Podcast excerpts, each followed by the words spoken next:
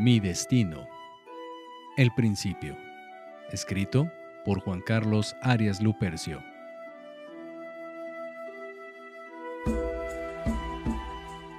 Capítulo 3.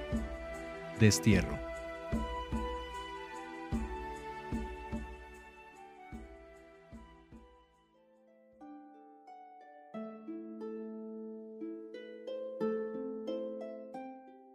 El joven aprovechó el paso de una paloma, amarró la botella a su pata y le dijo, Llévala por favor, lejos de aquí, lo más lejos que puedas.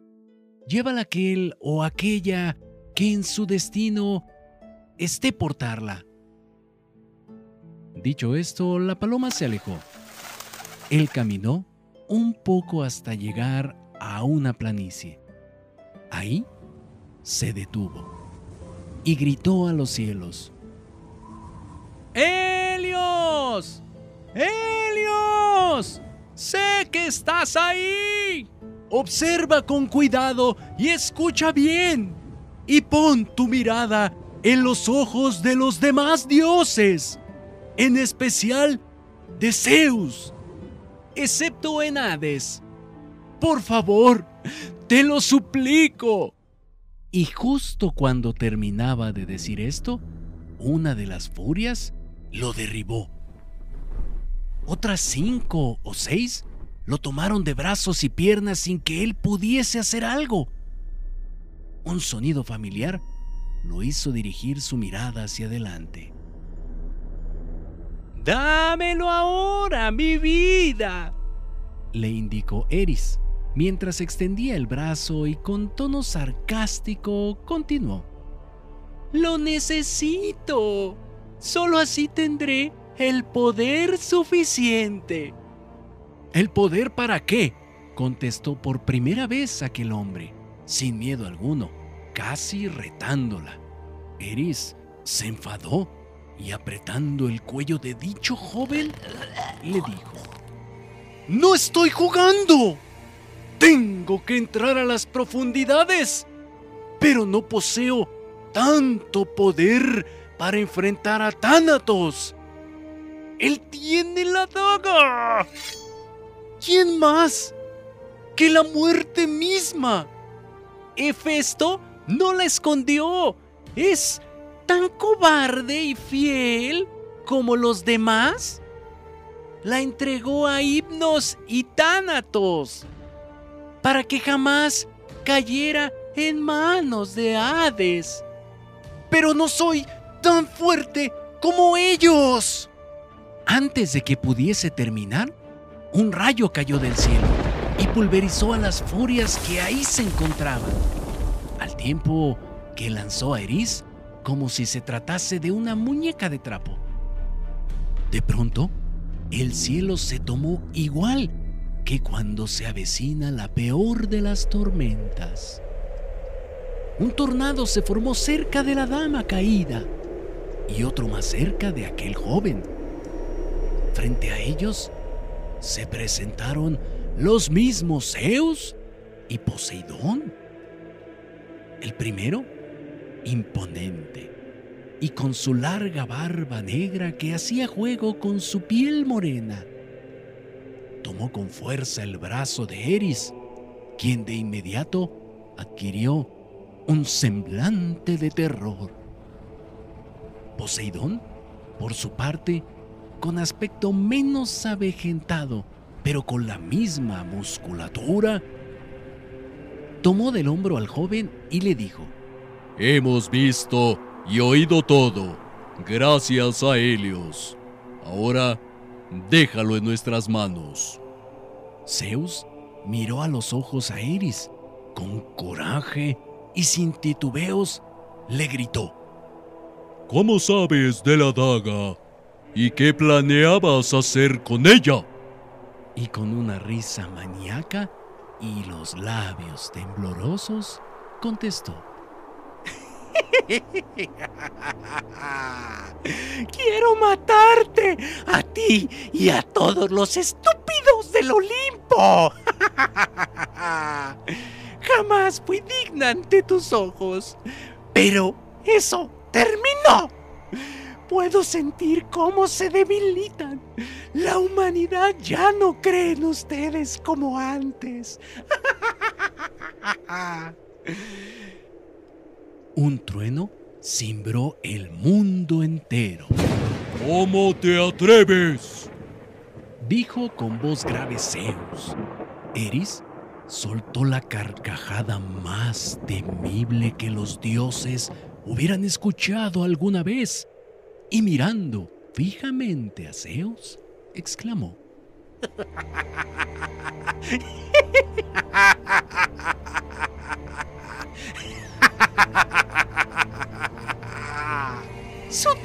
se agota. Puedo sentirlo. Llegará una era dorada para mí, la oscuridad absoluta. El mundo se corromperá a sí mismo. Los mortales se declararán la guerra, se matarán, dejarán de creer. Y será justo ahí donde mi poder será más grande que el tuyo o tu estúpido rayo. Prepárense, porque la era del caos está cerca y ustedes caerán. y mirando al cielo mientras todos los dioses en todos los extremos del universo la escuchaban, prosiguió. Dejarán de existir, se convertirán en simples mortales, sentirán el dolor y la pérdida. ¿Y yo? yo reinaré. ¿Y tú? ¿Traidor de los traidores? te arrepentirás por sobre todos estos.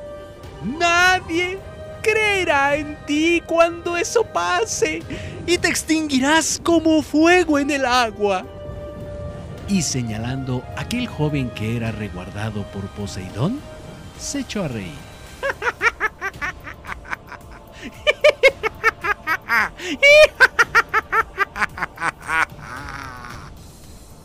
Zeus la tomó con más fuerza y tomando su rayo, promulgó. Por el poder que poseo, por encima de todos, y por el poder de todos, los dioses y yo te desterramos para siempre, de todo lugar y de toda nada. Y purgarás sin poder alguno en la tierra del caos, que desde hoy y para siempre se convierte en tu prisión. Y lanzando un rayo, el cual iluminó el firmamento entero, estremeciendo a todos, la arrojó al tártaro, y para que nada ni nadie entrase o saliera de ahí, selló el portal.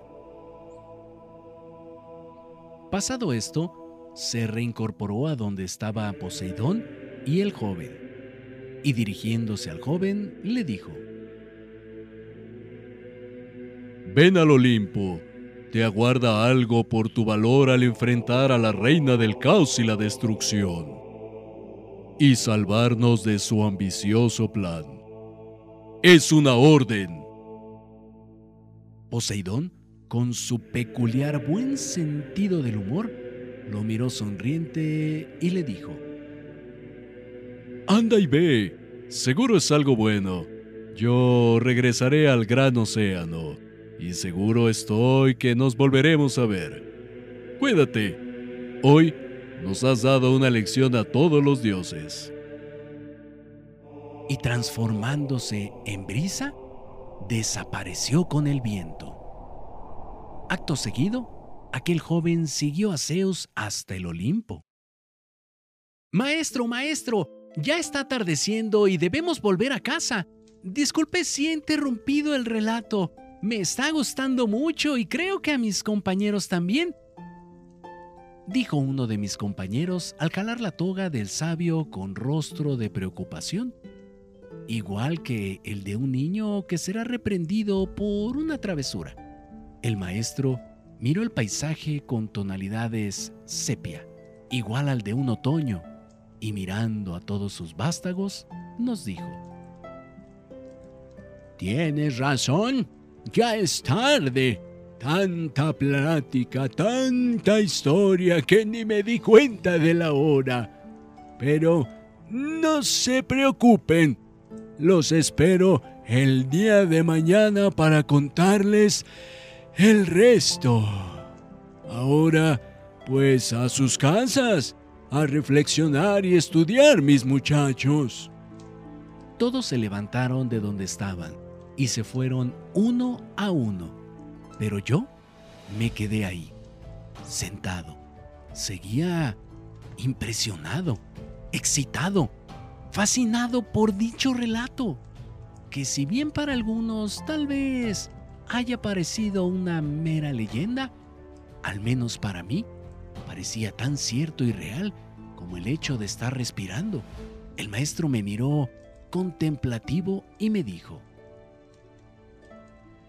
Ananqué, hijo, ya puedes irte. Mañana seguiremos. Solo asentí con la cabeza, como si me encontrase en una especie de trance, y solo pude decir, Maestro, ¿y qué fue de la paloma y la botella que contenía la sangre? ¿A dónde llegó? ¿Quién la tiene? Tomándome de las mejillas como un recién nacido, me dijo en voz baja y suave.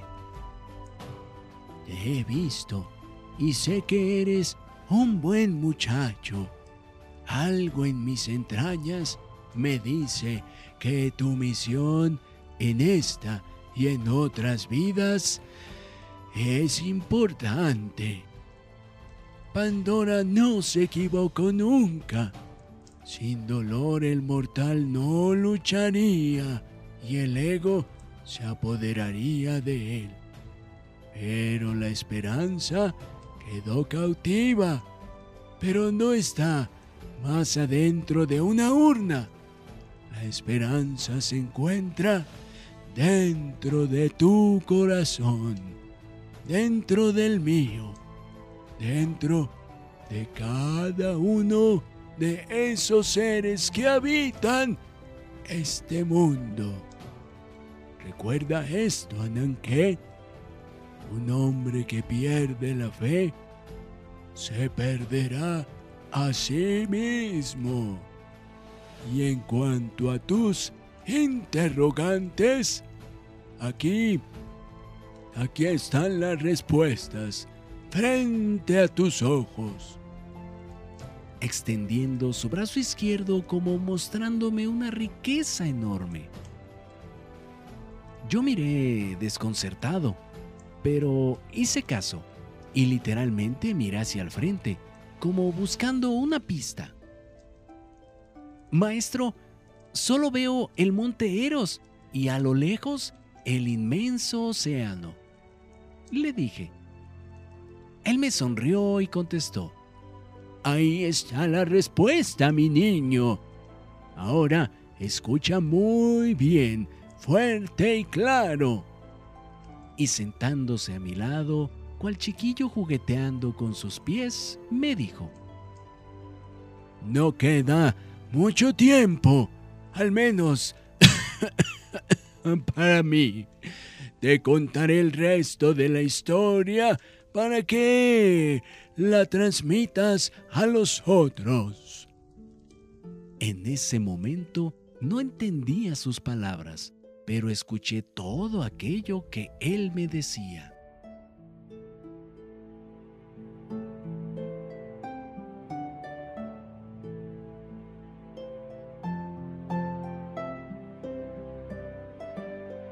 No te pierdas el próximo capítulo de Mi Destino, El Principio, escrito por Juan Carlos Arias Lupercio.